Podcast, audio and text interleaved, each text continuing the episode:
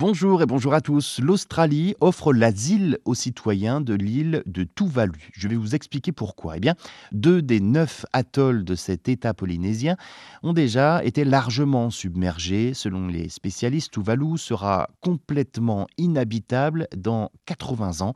L'archipel des Tuvalu fait partie des nations les plus menacées par le changement climatique. Pour venir euh, en aide à ces 11 000 habitants, eh bien, l'Australie a annoncé début novembre qu'ils bénéficier des droits spéciaux pour s'installer et travailler dans le pays en vertu d'un traité rendu public par les deux États. Eh bien, le traité comprend aussi des volets consacrés à la défense engageant l'Australie à venir en aide à Tuvalu en cas d'invasion, de catastrophe naturelle.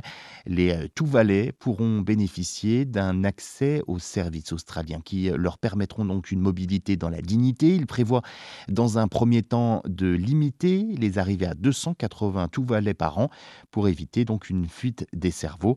Enfin, ce texte du traité déplore que le passage à l'action soit si tardif alors que les effets du dérèglement climatique se sont déjà fait sentir.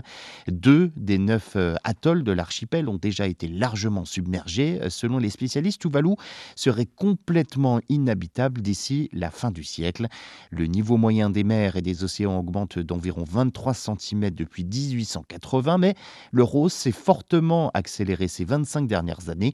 Et selon le dernier rapport du GIEC, du groupe d'experts intergouvernemental sur l'évolution du climat, il aura gagné 30 cm de plus d'ici à 2050 et 77 cm d'ici à 2100, combinés aux catastrophes naturelles qui, elles également, vont se multiplier sous l'effet de la hausse moyenne des températures mondiales. Et eh bien, cette hausse menace à court et à moyen terme de nombreux États insulaires tels que les Maldives dans l'océan Indien, Kiribati et Tuvalu en Polynésie ou encore les îles Marshall en Océanie qui vont devenir inhabitable avant d'être avalé par l'océan.